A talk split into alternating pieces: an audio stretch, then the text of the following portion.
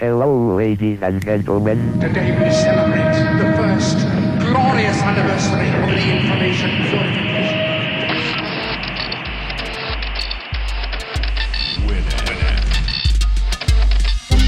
Piratas de Tierra del Fuego. Tecnología del mundo ensamblada en casa.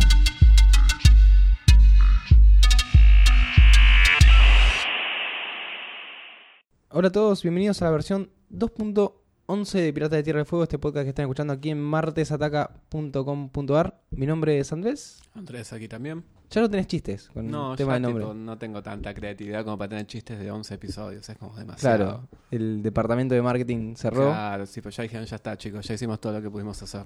Ya, ya está. Igual voy a tratar de pensar uno para el próximo, lo siento la presión, tipo de, de ponerle onda con un chiste creativo. Claro. Siempre había pensado en decir Andrés al revés, pero me olvido de decirlo y... Como Es que- complicado igual, es ya lo probamos una vez y no, Sí, no se sí, pudo es hacer. difícil, es difícil. Estuvimos en el episodio anterior hablando del voto electrónico y hoy, esto lo estamos grabando 17 de noviembre. Un día importante.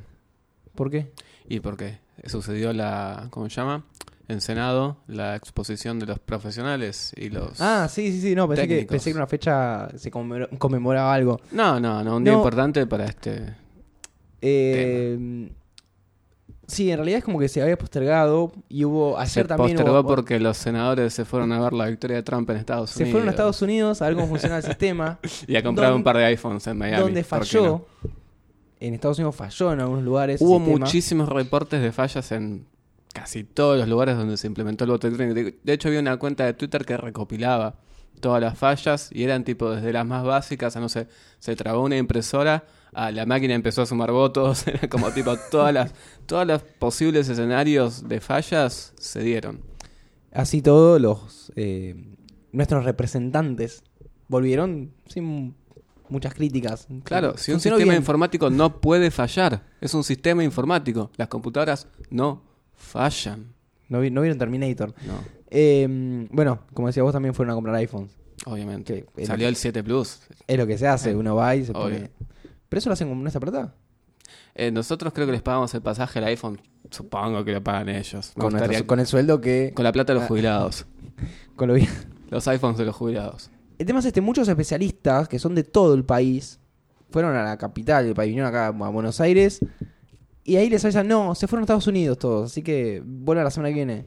Sí, o sea, sí, sí. Ellos se van a Estados Unidos con la plata de, se del Estado se les cagaron de risa en la cara. y los esta, esta gente que, que está tratando de combatir el sistema que quieren implementar, de su bolsillo se vienen para acá y tratan de explicar lo que está pasando. Vergonzoso. En fin, hoy estuve viendo las exposiciones y la verdad es, es muy interesante de ver y es muy preocupante de que suceda finalmente. Sí, sí, de que esté sucediendo. De que a todo el mundo le chupe un huevo.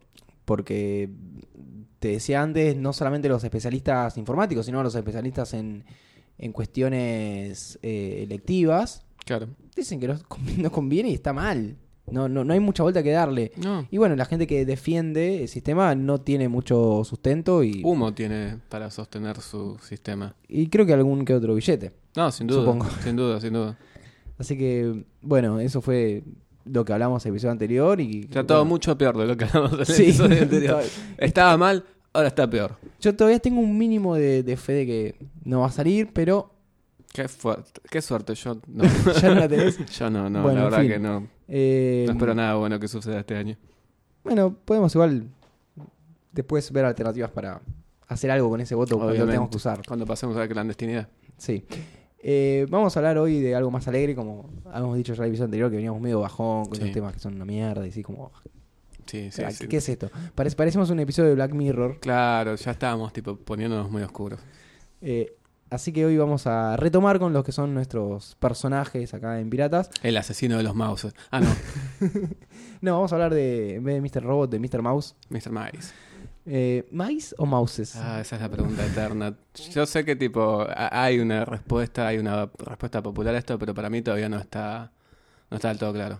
Mouse, mices, mouses. Vamos a ¿cómo decirle es? mouse. Yo le digo mouse. El El mouse y, y no, no suelo perder a El- muchos. El, El señalador, no sé. Hay tantas El- formas de decirle. ubicador de X y en pantalla. Claro. Eh, vamos a hablar de Douglas Engelbart, que es no solo un ingeniero, sino un, un inventor y visionario y pionero de lo que sería la relación entre los humanos y las máquinas eh, a un nivel más terrenal. Obviamente no inventó todo, sino que basándose en trabajos de gente predecesora a él, buscó Así- la forma de... Así funciona. Así funciona, se te vas nutriendo. Claro, Eh, así funciona la ciencia. Tipo, uno se nutre de lo que hizo el de antes y así sucesivamente. Es una cadena de progreso sin fin. Si no, claro, no, no, no existiría la, la evolución. Así todo, plantó unas bases muy interesantes con respecto a lo que es la, la interfaz gráfica y, y la utilización de la computadora personal. Eh, o mejor dicho, de, de- de la manera en que es- en cómo se usan las computadoras. Claro, hoy. cómo se interactúa con las computadoras. Exactamente. Este señor eh, nació en, en Portland, en Oregon. Ciudad hipster. Sí, en el año 1925. Para poner en contexto, estamos hablando de alguien que nació 30 años antes que nazca, por ejemplo, Steve Jobs y eh, Bill Gates, que se los asocia mucho con el tema de la Claro. interfaz gráfica y la- la- el sistema de ventanas, iconos, etcétera. Eh, ya de chico se estaba muy relacionado con lo que es la electrónica porque su padre era ingeniero electrotécnico. Título que yo nunca había escuchado, pero puede No, ser de la época. electro- Sí, claro, es como tipo un predecesor a el técnico electrónico. Claro, así. 1925 no, todavía no estaba el, el- Electrotécnico. no, no existía el, ¿cómo se llama? Manejaban directamente la electricidad, era como Claro. algo distinto. Tenía una técnica especial para manejar electricidad. Y en este caso el señor este vendía y reparaba radios, lo cual bastante avanzado para la época, estamos hablando de, eh, nada, 1925. Eh, por otra parte, su abuelo era trabajaba en una represa hidroeléctrica y lo llevaba de paseo a ver cómo funcionaban las turbinas y los generadores. Esto es como que la chispa para que con el tiempo nuestro amigo Douglas se interese por lo que es la, la electrónica en un principio y después la informática. Claro. No Eh, así las represas. no así las represas. Na- no hizo nada que ver. Eh, cuando estaba en- estudiando lo que es el secundario, en el instituto, observa que hay un plan del gobierno, como uno de esos. eh, no me sale ahora la palabra. Ah, tipo DARPA, tipo esos proyectos. Como- exactamente, como un proyecto que era para preparar técnicos para operar radares. Claro. Una tecnología que en ese momento era novedosa y ca- casi secreta. ¿En qué año más o menos? Porque tal vez está relacionado con alguna guerra mundial o algo Y así. estamos hablando entre la primera y la segunda, más en la segunda. Claro, seguramente. Estamos en la Segunda Guerra eso. Mundial porque él. Claro, en esa época se desarrolló bastante más fuerte el tema de los radares. Así más es. que nada en Gran Bretaña para prevenirse de los bombardeos nazis. Él, bueno, aparte de eso, se pone las pilas, se manda a estudiar, dice, bueno, tengo que estudiar mucho para poder llegar a esto, lo logra y va a la guerra, a la Segunda Guerra Mundial, pero como al final. O sea, él estaba estudiando, ya había empezado la universidad en la Universidad del Estado de Oregon, Hmm. eh, y lo llaman porque como él había hecho esta, esta preparación en radares en la Marina, dicen, a la guerra. Adentro. Pero va como a casi al final. eh, y la mayor parte de, de este, eh, de esta experiencia la vive posguerra, Claro. estando en Filipinas. O sea, fue a otra punta, una isla, operando radares. Eh, No, está bien. Seguramente para ver si tipo los japoneses querían bombardear algún lugar de vuelta. Claro, claro. Tiene sentido. Eh, Vi muchos documentales de la Segunda Guerra Mundial, por eso tengo todos estos datos afiladísimos acerca del tema. me parece perfecto. Yo no soy un fanático de, de ese tema en particular, pero... En una época de mi vida fue un consumidor muy, muy asiduo de esta temática. Así que claro, Filipinas está a la derecha de Japón, abajo. Sí, por ahí. En fin, estando ahí, no había mucho que hacer, entonces se dedica a leer y a investigar cuestiones, hasta que un día... Que mire la pantalla de radar, señor, no se ponga a leer. Bueno, pero ya no había guerra en Ah. un momento determinado, además él, él iba como reserva, tampoco iba como claro. una persona de rango, sino uy, Sí, en el sí. principio de la guerra. Se topa con una revista Times que estaba republicando un artículo de un tal Vannevar Bush, que eh, era un físico inventor que supervisaba la Oficina de Investigación y Desarrollo Científico de los Estados Unidos durante la guerra. Eh, y este artículo se llamaba eh, As We Might Think, que sería como cómo podríamos pensar, o sea, el título te marca Futuro. futuro. Lo lee y queda como, ah, ¿qué onda esto? Porque una de las cosas que de las que habla Van Bush es, según su visión, la evolución de ciertos sistemas técnicos y tecnológicos, por ejemplo, no sé, la cámara de fotos, pero además describe un sistema universal eh, de almacenamiento y recuperación de, de información que se llama MEMEX, Memex. MEMEX le puso, Mirá, un adelantado. que es algo bastante parecido a una computadora personal. Pero lo tiró ahí en el claro. 45, por ahí lo, lo tiró y Sí, sí, mastíquenlo y vemos dentro de unos Yo, años. claro, yo pienso esto, a ver qué pasa. Bueno, Turing hizo algo muy parecido. O sea, sus conceptos de máquina eran era así. Eh, Babbage con la máquina eh, analítica hizo lo mismo. O sea, tenían la idea, pero no están Sí, los no recursos podés- dados. Claro. Así que nada, se interesó por el tema, siguió leyendo sobre computación y, y mezcló como esta experiencia, por un lado el Memex y por otro lado el tema de trabajar con radares y pensó en, che, se puede mezclar esto y que la información se vea en una pantalla. Claro. Estamos hablando de computadoras que eran eh, armarios y lugares enormes donde... Sí, las interfaces eran perillas, botones, era una interfaz cero amigable con el usuario. Sí, no había como una devolución No. gráfica Ah, interesante. no, no era, no era el O concepto de PC que tipo uno se imagina hoy en día, era otra cosa. Así que bueno, termina la guerra. eh, más que la guerra, termina su trabajo en la Marina, porque la guerra ya había terminado. Vuelve a la universidad, completa eh, la licenciatura que estaba haciendo en electrónica. Eh, no, en eléctrica, todavía no era. Claro, electricidad, no- la no era, electrónica no, todavía había, no había. era solamente electricidad. Exactamente. Y de ahí se va a trabajar a Ames Research Center, un laboratorio aeroespacial del gobierno, dirigido por un comité que fue el precursor de la NASA, llamado Comité Asesor Nacional de Aeronáutica. Que después se ve que a ser la NASA. Bien por ellos. Claro. Hay algo muy interesante que pasa acá. Esto estamos hablando de los años 50, cuando él tiene no sé, 25 años. Él era muy tímido. Mira, Era muy tímido, pero por otro lado quería cumplir algunos de los mandatos sociales que estaban dando vueltas. como por ejemplo. Casarse. Ah, está bien. En los 50, sí, es lógico. ¿Qué hizo? Se pide una novia por correo. No ¿Qué había, hizo? todavía, no había todavía tailandesas por correo. Eh, entonces se fue al, al centro social de Palo Alto y se anotó en una clase de baile eh, griego. Mira. Fue a aprender baile. Ok, qué específico. No sé, habrá visto, uh, acá, tal vez iba, pasaba por ahí, veía la Capaz que le cabían las griegas. Tipo, tenía un fetiche, algo. Tipo, algo especial. No, tal vez veía que estaban la- las minas que le quería. Claro, le cabían las griegas. Así que nada, eh, consiguió una mujer ahí, se casó definitivamente. ¿La griega, la mujer? ¿Tenemos ese dato? No, no era griega. Ah, bueno. Pero bueno, compartían el, las ganas de bailar. Sí, el baile griego. El baile griego. Un interés súper común. Pero esto le trajo una, una consecuencia que es la que cuando se compromete a casarse, está ahí por casarse, todo, se da cuenta que ya no tenía como metas. O sea, se tenía un trabajo estable, se había casado, Claro. era Claro, bueno, pero tuvo la crisis de los 25, básicamente. Claro, es que antes venía antes la crisis. Claro. Ahora, ahora es a los, a los 40. Claro. Entonces se pasó un par de meses buscando un buen objetivo en su Un vida. hobby. No, no tanto un hobby, sino como yo quiero hacer algo, Claro, no por mí, por la sino humanidad. por la humanidad. Exactamente. Claro, bueno, también él había tenido tipo antes algo seguramente para él muy importante, que era lo de los radares, era como que se sentía que estaba en un puesto clave, Claro. estaba haciendo algo diferenciador. Sí, pero él, él quedó como un poco tocadito con el tema cuando leyó a Vannevar Bush, con cómo podríamos pensar, Claro. de cómo esa eh, Claro, e- ese posición concepto futurista de, de pensar acerca del futuro lo tocó. claramente. Sobre todo cuando él veía que su futuro ya estaba casi resuelto. Claro. Pensó mucho cuál, cuál iba a ser su objetivo y se dio cuenta que era bastante complejo porque él quería mejorar el mundo. o sea, no, no, no era una, una gilada lo que quería hacer. Entonces un día le cayó, la, la ficha, le cayó como la idea de que el tema estaba en la complejidad. O sea, era complejo mejorar la humanidad, entonces se enfocó en la complejidad. Eh, y sintió que tenía que encontrar la forma en que los humanos puedan manejar la complejidad.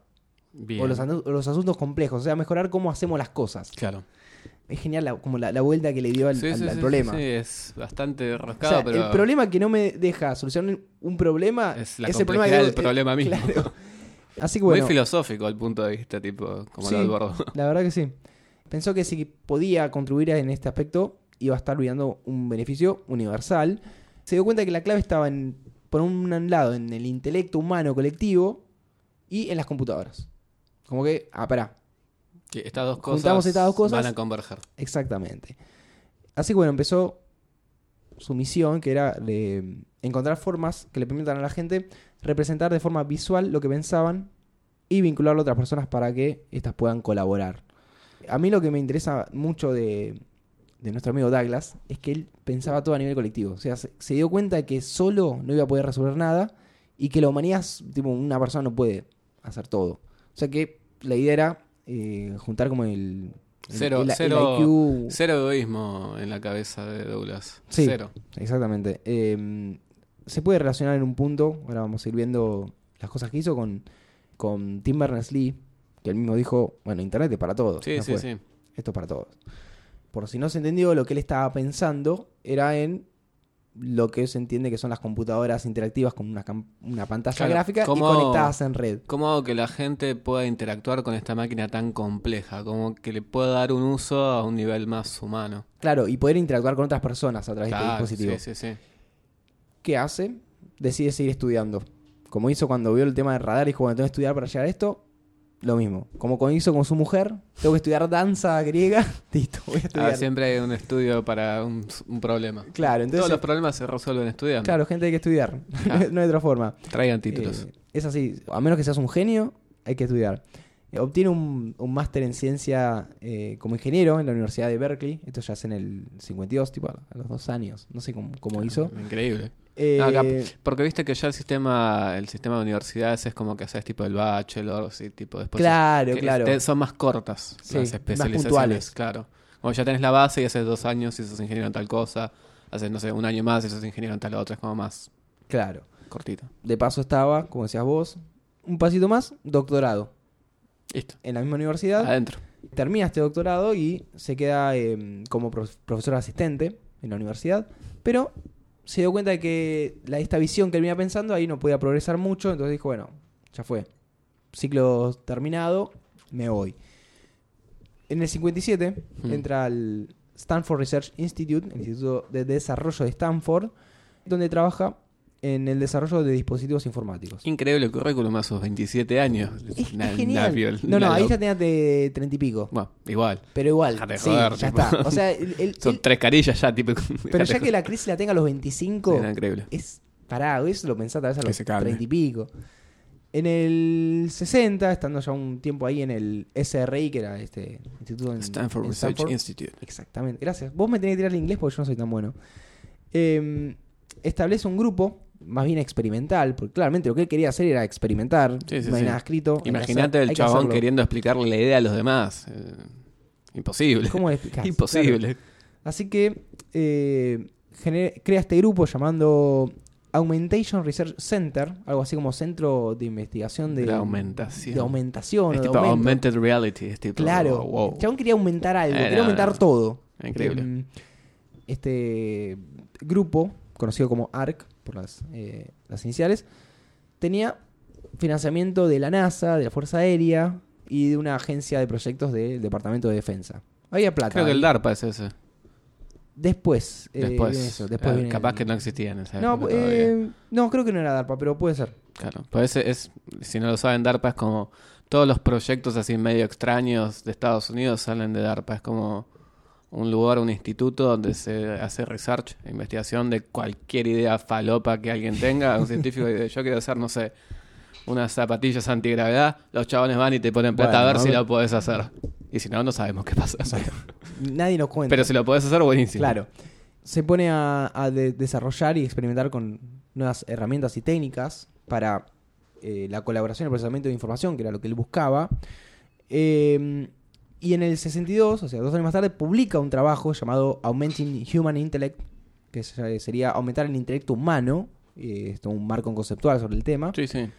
donde él empieza a hablar que él no quería sustituir el pensamiento humano por una inteligencia artificial, que es algo que ya se venía investigando en estos eh, laboratorios, sino que quería juntar, como decíamos antes, las capacidades intuitivas de la mente humana con las capacidades de procesamiento de las máquinas. Es algo muy parecido a lo que establecía Turing, de si yo puedo hacer 2 más 2, eh, Claro, que la yo máquina... tengo un límite para hacer cálculos, la máquina lo va a hacer en, Sí. nanosegundos. Sí, sí, no tiene mis necesidades orgánicas. Exactamente. Pero yo tengo la, la parte de, de- de- de intuitiva. Em, así que bueno, esto era siempre pensando que él quería acelerar las, eh, el desarrollo humano. el desarrollo humano, sí, y la forma de resolver los problemas. Bueno, estando ahí en ARC, eh, se empezó a, empezó a patentar muchas cosas. Entre ellas, la más conocida es la patente 3.541.541, que es la, de- la que describió un dispositivo capaz de proporcionar la posición X e Y de un cursor, de un cursor que señalaría elementos en una pantalla. O sea, Un mouse. el mouse. El ratón. Sí, sí, sí. Qué bueno que en Argentina nunca se dijo, se le dijo ratón y fue mouse. Creo que en algún momento se debe haber intentado. Cuando estaban tipo esos suplementos de Clarín de informática, tipo el, ratón, el ordenador. Que seguramente los compraban ya armados de España. tipo, no creo que se hayan gastado en cambiar ratón por mouse o cualquier cosa. Ratón, ordenador. ¿Cómo se creó el, el- el mouse? Es la, la pregunta. O sea, él estaba con esta idea de tratar de posicionar algo en una pantalla. Estamos hablando de que en ese momento era todo escrito y no podías ir a buscar algo en Sí, una sí, pantalla. eran tarjetas perforadas, Sí, esa onda. y lo que era en pantalla era una cosa abajo de la otra. Entonces, con su grupo de, de investigadores probaron un montón de opciones. Claro, aparte la- las- los tipos de pantalla que había en esa época También. no tenían, por ejemplo, las tazas de refresco necesarias como para poder dibujar un cursor y dibujar el movimiento del mismo. Exactamente. Falta- Eh, o sea, había un montón de tecnología alrededor del mouse que faltaba todavía. como cuando logran hacerlo, vos que ves que el mouse va como con un, un delaycito. Claro. Eh, Va por satélite. Igual eso también pasaba en... ¿Te acuerdas la opción que tenía el La Windows? estela. ¿Así se llamaba? Sí, sí, la estela del mouse. 95, 98 Sigue era. estando, sigue estando en... Creo que está en Windows 7, 8 y 10. ¿Para qué? Una estupidez. Te marcaba todo el recorrido. Pero la gente le activaba eso. ¿Sí? Sí, sí, sí. Yo he visto máquinas con eso en mis épocas de reparación de PC. Eh, esta, esta a lo mejor, no sé, te muestra una Macintosh cuando tiene la opción de que si perdés el mouse y movés Sí. rápido, te dibuja un más gigante. Epa, esa es el buena. cursor gigante. Windows creo que tiene, si la activas con una tecla, una especie de sonar. Es como que si lo perdés ah, el sí, te mouse, marca un circulito alrededor como del que hace un circulito así negro Sí. alrededor. Acá le metieron hace muy poco Es, esto más, de que es lindo eso. bien. rápido el, el- el mouse o el trackpad y te dice hasta acá. Pero claramente está pensado por alguien que tiene una pantalla grande o varias pantallas. Ah, está bien, es lógico. Una pantalla de 4K es- se re puede perder. Sí. Si fondo negro, cursor Sí, negro, sí, lo perdiste. Chau. Eh, bueno, eh, probaron varias opciones, como te decía, láseres ópticos, eh, palancas, bolas rodantes. Inclusive había un dispositivo que estaba pensado para que los usuarios lo controlen con las rodillas, para poder tener las manos libres. Comodísimo.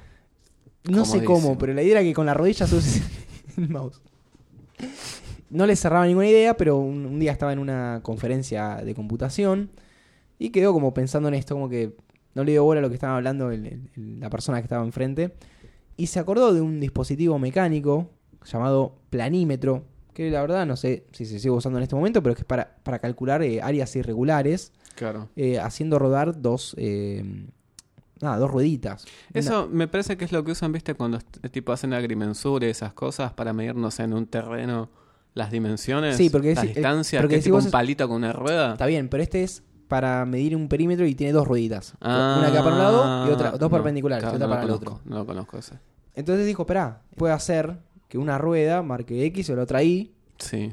De hecho, si no sé si alguna vez... El mouse tiene eso adentro, tiene dos palitos. Bueno, este, Eh. este que tengo en mis manos, ustedes no lo están viendo obviamente porque me están escuchando únicamente, tiene un óptico. Pero los mouse de bolita, los clásicos, Los que se ensuciaban. sí. Que, ¿Habrán pensado en esa variable de cuánta mugre junta? Y por eso podías abrirlo. Buena Eh, lo- los mouse eh, Buena con bolita tenían... eh, Claro. Girabas la parte de atrás, sacabas la bolita Para que lo limpies. y sacabas toda la mugre. Sí, es cierto. Una, una, un arma la bolita del mouse, con el peso que Era tiene. pe- pesadísimo. Es un peligro. Eh, pero bueno, lo que les decía que tienen dos palitos, que son los dos ejes, el X, Sí. X y el Y, y la bolita. O sea, moviendo, modificando ambos ejes al mismo tiempo. Exactamente. Esto es lo que pensó... De hecho, Está- este mouse que tengo ahora, que es el Magic Mouse de Apple, tiene algo parecido. No, este no es el Magic, ¿eh? ¿No? El Magic es el... Es el este es más viejo. No, no dice el modelo cuál es. Es como, es como el clásico. El Not Magic, Not, No no es Magic Magic, claro, Mouse. porque este no tiene el multifunción, es como un mouse derecha, izquierda nada más, tres Claro. botones. Claro, pero tiene una bolita acá que sería Tiene- el scroll, pero y es. Van todas las dimensiones. en todas las direcciones y funciona así. Tenés dos botones y tiene botones a los costados. Sí, los vi. Que también puedes apretar y hace cosas locas. Cosas mágicas. Sí. O no tanto en este modelo. Pero si no, no, el Magic ya es- tiene otra forma y eh, puedes hacer gestos. Gestos Ah, de mover los dedos gestos. para arriba o para abajo, como Ah, un trapo. ah, Habrá pensado que, tipo, si iba a llegar a ese nivel, tipo, de desarrollo. Bueno, hay un problema con el que no pensaba en hacer las cosas como más útiles o más chicas y en un momento dijo, ah, puede tener 10 botones el mouse. Inclusive hubo, hubo en la historia de los mouse los hubo... de gamers. No, pero yo digo antes de los mouse gamers. Tipo, en la época medio antes, cuando tipo la PC era tipo todavía algo no muy desarrollado, que había diseños de mouse muy falopa. Yo me acuerdo uno específico que tenía una, un track, una bola gigante roja, Sí. El mouse no tenía una bolita abajo, vos movías esa bola y tocabas botones en los costados, era como una Sí, cosa lo he visto. muy futurística. No sé si funcionaba, nunca lo pude usar, pero... No sé cuán, cuán cómodo era. Y también me acuerdo que yo tuve un mouse, que era un mouse inalámbrico, pero era un inalámbrico medio trucho, porque tenía un recibidor infrarrojo que tenías que poner exactamente adelante del ¿De, mouse. de Microsoft era? No, A4 Tech. Ah, no. Y que no podías tener más de, no sé, 15 centímetros de distancia. O sea, te agarrabas 15 centímetros de cable, nada más. Técnicamente no tenía muchísimo sentido. Y tenías la complicación de que le tenías que poner pilas encima. Sí, hay que, hay que explicar Ah. eso. eh, los mouses inalámbricos, si yo me acuerdo, el, el primero que tuve, que era un Microsoft, que era muy pesado porque iba con dos pilas AA y tenía este receptor que vos decías que lo conectabas por USB, que era una, una base. Sí, sí, sí. No tenía mucho alcance y la pila Te la comía. Imagínate, imagina con un control remoto apretando siempre el botón. Apretando muchos botones al mismo tiempo, consumiendo la batería. Claro. Eh, Eso. tenías que apagarlo igual. Si lo Sí, apagabas, pero ahorrabas un poquito qué- más. Pero está bueno pensar cómo evolucionó, por ejemplo, el, el mouse eh, inalámbrico. Hoy Es increíble. tenés, compras uno para, no sé, para laptop, es un Genio chiquitito. Enchufás un USB y ya está. el- pero que es el, la- el emisor, eh, Es muy interesante cómo funciona eso igual. eso es Bluetooth, ¿no? Sí. Eh, es una mezcla de Bluetooth y Wi-Fi. Es muy extraño cómo funciona. Lo, lo estuve leyendo en los Logitech. Viste Sí. que es tipo un dangle USB que enchufás Sí. y te crea un vínculo con un protocolo que es medio propio de ellos, encriptado, como para que tipo otro no, No, te vaya pueda copar. claro. Está muy bueno cómo funciona eso. Te crea tipo, es como una red que tipo solamente tiene dos direcciones. Es, la verdad que está muy bien pensado. Es una gran Y tienen un muy buen alcance. Tiene un alcance increíble, por eso es, Y es una muy, poca, muy poca Claro, es una mezcla entre Bluetooth porque usa parte del protocolo Bluetooth para el pairing entre los dos Claro. dispositivos y mezcla el Wi-Fi porque usa eso para la distancia y para la transferencia de datos. Es- está muy bien hecho, la verdad, bien Logitech. Mirá vos. Sí, sí, sí. Podemos hacer una memorabilidad de todos los mouse que tuvimos. Uf, los un que han muerto. montón los- de mouse. Un montón. Qué feo. El, el mouse láser cuando se rompía, irrecuperable porque Irrecuperable. se desviaba la, No se podía el usar. láser y cagaste. Se- se- Como temblaba. Cuando te- Bueno, hay un tema con, lo- con los de con los láser. No sé con los de ahora, pero los, los- los primeros que la superficie tenía que ser un color plano. Eh, porque si no el láser como que Claro, baja, sube. no era láser, láser, era como una especie de haz de luz. No era Claro. un láser propiamente dicho, era como una luz. Ah, sí, un, lá- un láser es eso, pero bueno, no era No, tiene la, no tenía la intensidad claro. de un láser realmente. Y por eso funcionaba como funcionaba. Igual yo me puse muy mal cuando los mouse láser se empezaron a, a masivizar y le sacaron el cable rojo. Viste que los mouse inalámbricos ahora la mayoría de Que salía por arriba. No, no, no, yo digo que no tiene más la luz roja abajo. Ah, ¿no? No, los más nuevos ya no tienen ningún tipo de... Es un poco triste. No sabía eso. Es un poco triste. No, no llegué a, esto, a esos mouses. Le quitaron la parte divertida. Pero. Inclusive yo tuve mouses que tenían la luz verde y cosas así, o luz azul, tipo... Copado. Bueno, pero los peores eran los que tenían la luz roja en la ruedita. Sí. Que salía sí. para arriba. Igual, esos eran los más baratos, tipo los que te venían con el kit ATX, que te venía tipo el gabinete, el- los parlantes de clave y mouse. Y el mouse eh, con mucho LED. Mucho LED. Mucho LED, sí. ¿Qué problema igual el LED? Cuando tiene mucha intensidad y te queda algo prendido a la noche y.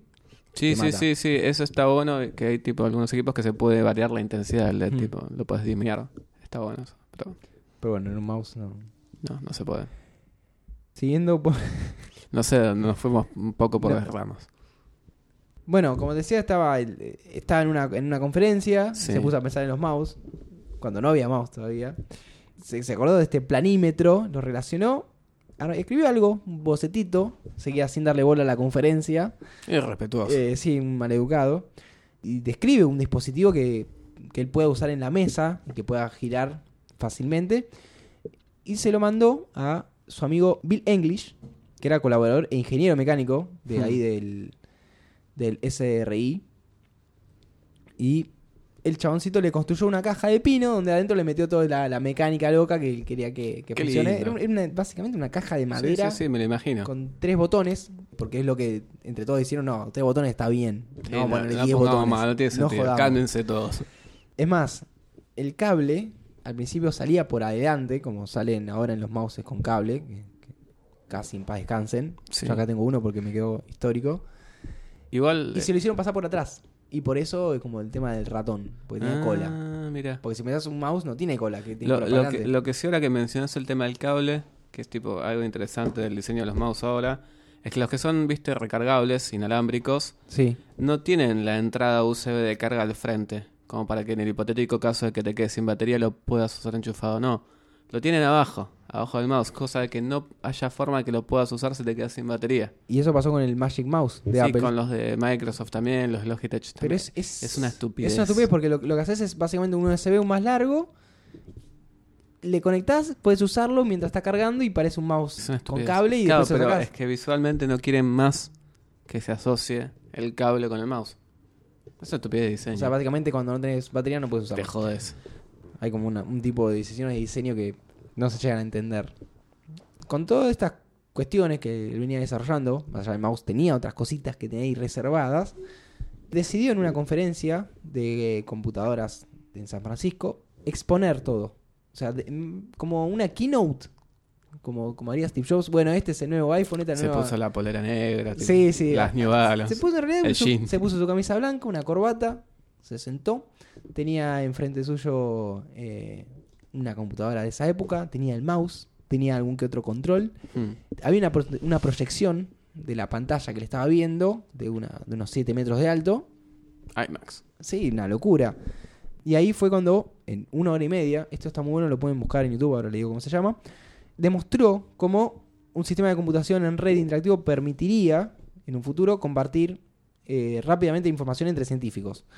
También demostró, bueno, cómo funcionaba el mouse. Decía, mira, muevo acá y mira cómo se mueve en la pantalla. Ah. Es como, pará. Pará, pará, pará, movelo de nuevo. También eh, demostró el- la, la edición de texto y el uso de hipertexto. Como que decía, mira, ahora con el mouse voy hasta este texto, hago clic y me abrí esta cosa.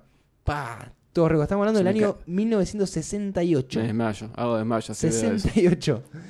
Faltaba un huevo todavía para las computadoras personales. No, no, no tenía ni puta idea de lo que era una computadora personal. Además de todo esto, hizo una videoconferencia. Eh, el chabón se conectó para comprobar esto de que compartía archivos con un, un colega que lo, lo ayudó en la organización de este evento, que estaba a unos 50 kilómetros de distancia. No que estaba tipo al lado conectado No, no, no, no, no, no. Estaba, estaba Pa, tomá. en el conurbano. Eh, to- todo el público que estaba ahí era como, ¿qué onda esto? Tipo, era en ese momento eh, nuestro amigo Douglas era como un rockstar. Increíble. Estaba rompiendo como, ah, mira todo lo que hago. Ya fue, dejó a la señora y empezó a marchar por todos lados. claro, ya está. Así que bueno, este, este evento con el tiempo, la gente de Silicon Valley lo empezó a llamar eh, The Mother of All Demos, la madre de todas las demostraciones, de todos los demos. el, como, el esto, tem- es, el template de lo este que tiene que ser una demo de tecnología. esto es una demo y acá se muestra esto. Se hace algo así de innovadores porque bueno, Sí, sí, las sí. cosas que hay que demostrar, no, no vas a hacer una demo de algo que ya existe. Esto que estaba presentando, este conjunto, este, esta, esta computadora con este mouse y con las, todas las aplicaciones, se llamaba el Online System, NLS, que era un sistema computacional que permitía a los investigadores compartir información entre sí y crear y obtener documentos en una gran biblioteca, obviamente compartida. Lo que se establece, que en realidad, como decía antes, es como todo un camino que se va haciendo, por ejemplo, el tema del hipertexto, de los hipervínculos, no, no, lo, crea él o no lo inventa, eh, sino que está pensado en base a otras personas. De hecho, el- como decíamos antes, el tema de Banner Bush ya establecía lo que para él era una computadora personal. Como que trató de llevar a la realidad un montón Sí, de sí, sí. conceptos. Pero es muy importante resaltar que hay un cambio de paradigma, porque las computadoras eran en su momento procesadoras de datos, tipo la información pasa por acá y ya está, y ahora iban a ser administradoras de esos datos y de información, y no solo a nivel Claro, se texto, iba, se iba a poder modificar la información en el medio. exactamente, y no solo con texto, sino también con imágenes y con otro tipo de- de archivos, con multimedia. Claro. No estaba todo reducido a, bueno, seguimos con texto, no, no, que hay gráficos en Y el se medio. incorporó nuevas variables a algo que parecía estático. Y, y ahí es donde lo empieza a hacer más, entre comillas, humano. Sí.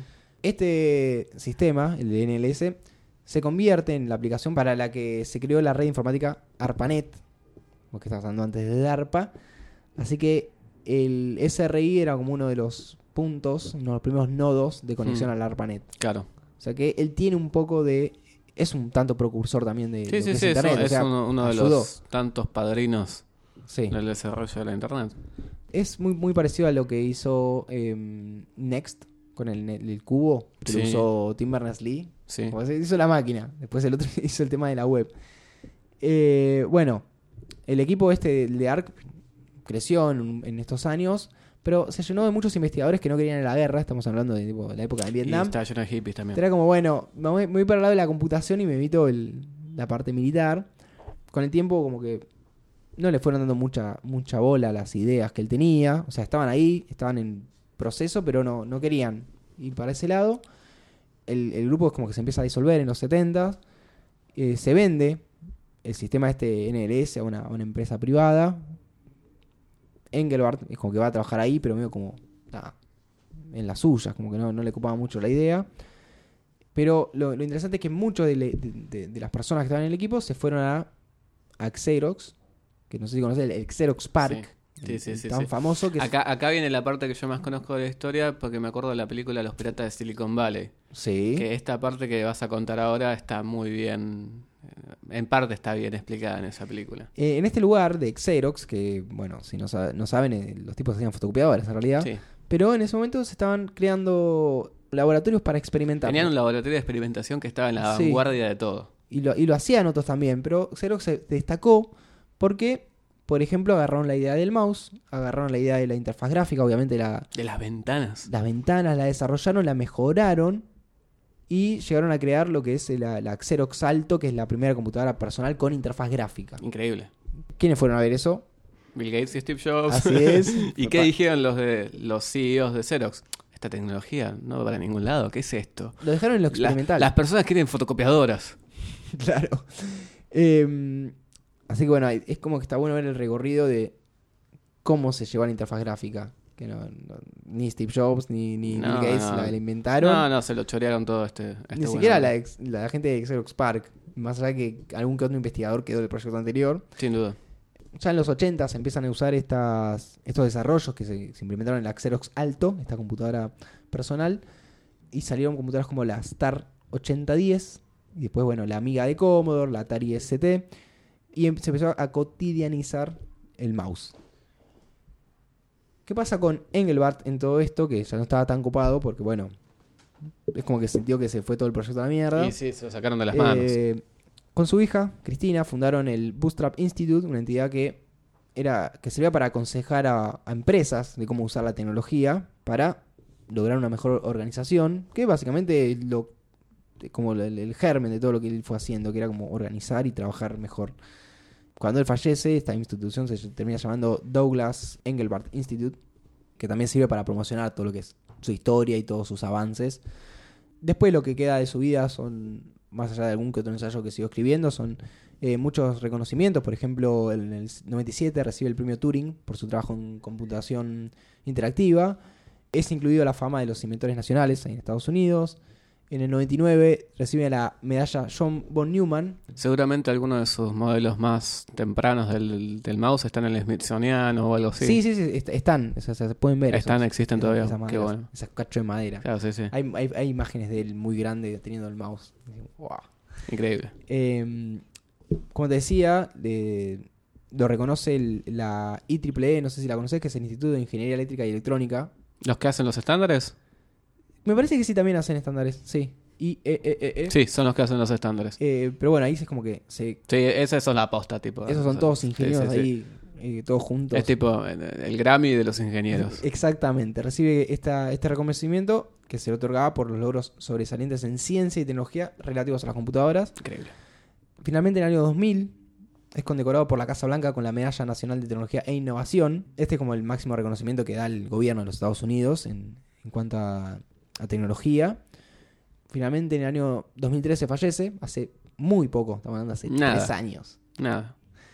Eh, A bocha vivió el- este buen hombre. 88 años. A bocha. Y dio un montón y yo creo que podría haber dado más si, Sí, sí, se sí. le daba sí, cabida. sí, sí. Pero bueno, claramente todas las cosas que él desarrolló y que Sentaron base para que terceros sigan desarrollando. Está bien. cacho de base. Yo creo que sentaron bases casi casi a la altura de Turing. Sí, tal vez a uno le cuesta ponerle el mismo nivel, pero en realidad es, es igual de importante porque la forma en la que interactuamos con toda esa tecnología es inclusive más importante porque ¿qué te sirve tener toda una tecnología increíble si no tenés forma de interactuar con ella? Claro. No sirve para nada. Lo bajó más al usuario Lo humanizó, medio, lo claro. humanizó, lo- l- logró crear las bases para que se desarrollen las herramientas para que se masivice el uso de la computadora personal. Así es. Una parte clave. Hoy estaba muy, muy casualmente eh, en Twitter. Rara vez estoy en Twitter. y leí una, un, tweet que, era, que hablaba sobre cómo en Windows 95 se usó el buscaminas para que los usuarios empiecen a usar el mouse. Mira. Me llamó mucho la atención. Pero investigué un poquito más y no solamente el buscaminas, sino también el solitario se usó para eso. O sea, la idea era que a través de estos juegos los usuarios puedan aprender a usar el, el Claro, el- mouse. en los movimientos mecánicos necesarios. Sí, más lo, lo- como la, la interacción, la in- Ah. más como el mouse como interfaz. Claro. Yo pensé que era tipo porque tuve una- tía que le costaba, lo del mouse, le costaba interpretar que podía mover y hacer clic en el mismo movimiento. O sea, ella movía el mouse, Y después ahí- dejaba quieto, hacía clic, movía de nuevo, hacía clic, movía de nuevo, hacía clic. Claro, es como, No lo hacía en movimiento. como una... No, no sé cuán mito es esto, pero un compañero una vez contó que le, le intenta- intentaba enseñar a la, la abuela a usar una computadora en el mouse. Y Claro. te mueves para la derecha, el cursor para la derecha, te mueves para la izquierda, te mueves para arriba y la abuela agarró el mouse y lo levantó. Claro, exactamente. Es como que hay una parte que falta. El solitario se creó para que los usuarios empiezan, eh, eh, aprendan a arrastrar y soltar. Viste que agarras la carta, la arrastras, drop. soltás, tac. El drag and drop. Que misteriosamente en Windows no es una, una de, las- de los fuertes. Existe, pero En, en ese momento. cuando fallaba, nosotros otros sistemas operativos decís como podría ser mejor. Sin duda. Eh, hoy en día inclusive. Y el buscaminas era para usar el botón secundario del mouse y fomentar la velocidad y la precisión del movimiento. del mismo. Claro. Como para muy, que, ah, muy chiquitos los cuadraditos. Claro, era para eso. Eh, también hay otros juegos, no me acuerdo, creo que era el... el Space Pinball. No, el No, Carta. Blanca. El carta blanca. Porque son sí. juegos, por ejemplo, de, de- de- pero del entorno operativo, que no, todavía no era el sistema del 3.1, Ujú. que también era, funcionaban para, como podías jugar en red, era para funcionar, para explicarle, mira, puedes jugar en red. Ah, es como- verdad, se podía jugar al carta blanca en red. Es verdad, me acuerdo. Sí, claro, eran todos demos de las tecnologías que tenía Windows. Claro, y de paso probaban a ver cómo iba este, cómo iba el tema, cómo funcionaban, no sé, los juegos en red en, en Windows 3.1. Increíble. Así que ni bueno. siquiera usaban el protocolo TCP/IP. Usaban protocolos tipo eh, Ringnet, tipo protocolos viejísimos que no tienen sentido hoy en día, pero era eso. Claro, Era la, la la prueba de concepto. Token Ring, no, Token Ring era el nombre del protocolo. ¿Cómo? Eh, Token Ring, Ah, el sí. nombre del protocolo. Sí, sí, sí. Esta es la historia de nuestro amigo Douglas Engelbart. A, a mí me, me encantó.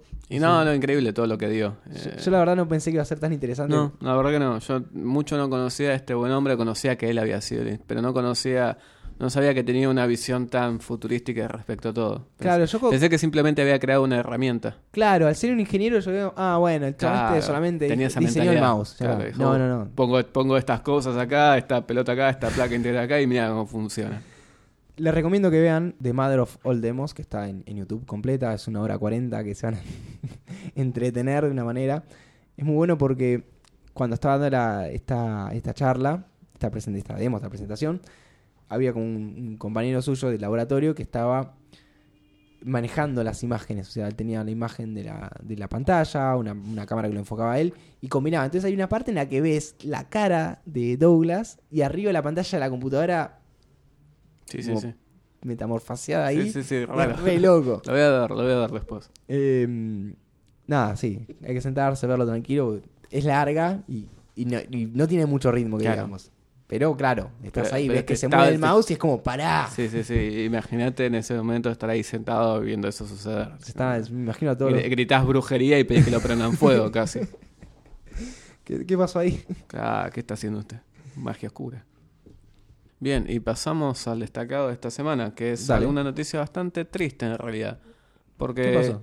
Ya hablamos del voto electrónico. Sí, sí, sí, ya hablamos del voto electrónico. Esto es básicamente la caída de uno de los trackers privados que vienen de la época dorada de los torrents, como por ejemplo, no sé si se acuerdan, probablemente no, Mininova, Demonoid, que fueron trackers muy grandes en su momento, que por ciertos problemas legales tuvieron que cerrar. ¿Qué es un tracker? Un tracker es un sitio que básicamente funciona como nodo de conjunción entre los seeders y los leechers. Y O sea, los que suben y los que bajan. Sí, básicamente provee el archivo torrent que conecta a esos, esas dos partes del ecosistema torrent.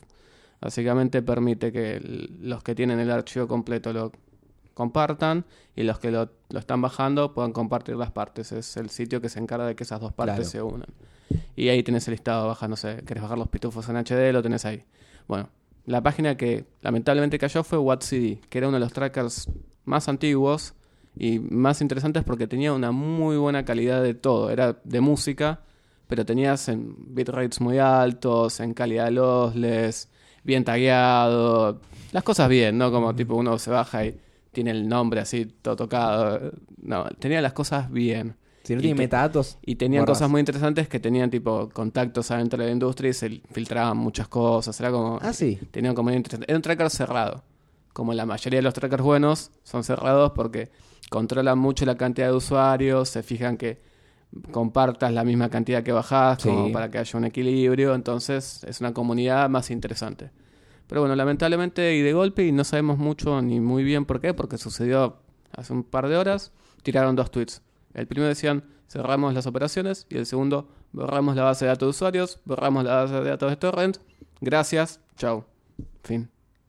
Terminó. ¿Entraste y efectivamente a un borrado todo? No me, no me pude meter porque vi los tweets desde el teléfono, pero, Ah, ok. pero sí, no tengo por qué no creerles. o sea, si es tan, tan fuerte lo que han dicho, no tengo por qué no creerles. Es muy raro que sea un hoax o algo así porque es, es un sitio muy respetado. Sí, no, y con esa cosa no se jode. No se jode con los torrents, no se jode. Y es bastante triste porque van quedando muy pocos trackers privados. Es como que quedan muy quedan chotos los trackers que quedan. La verdad, Sí. realmente Pirate Bay no es lo que era. No, hace Kikas rato. Torrents desde que le pegaron no es lo que Bueno, era. Kikas Torrent se dice, yo todavía no tuve la, la oportunidad de probarlo, que hay un, un mirror, un espejo en la Deep Web. Sí, en Tor, pero no vas a alcanzar la cantidad de usuarios que alcanzabas antes. Claro. Le agregas una capa de complejidad que, que no está buena. Y los, las variables que hay, tipo extra torrent y esas cosas, son bastante malas. No, no, hay, Sí, no hay ningún tracker que hoy digas, este es el Kikas Torrents o el Pirate Bay. No, no hay, no hay nada. Y cada vez va a haber menos. Es bastante triste porque es una tecnología... Para mí, lo que es compartir archivos es la mejor tecnología que hay de P2P. Es la más sensata, la que mejor funciona.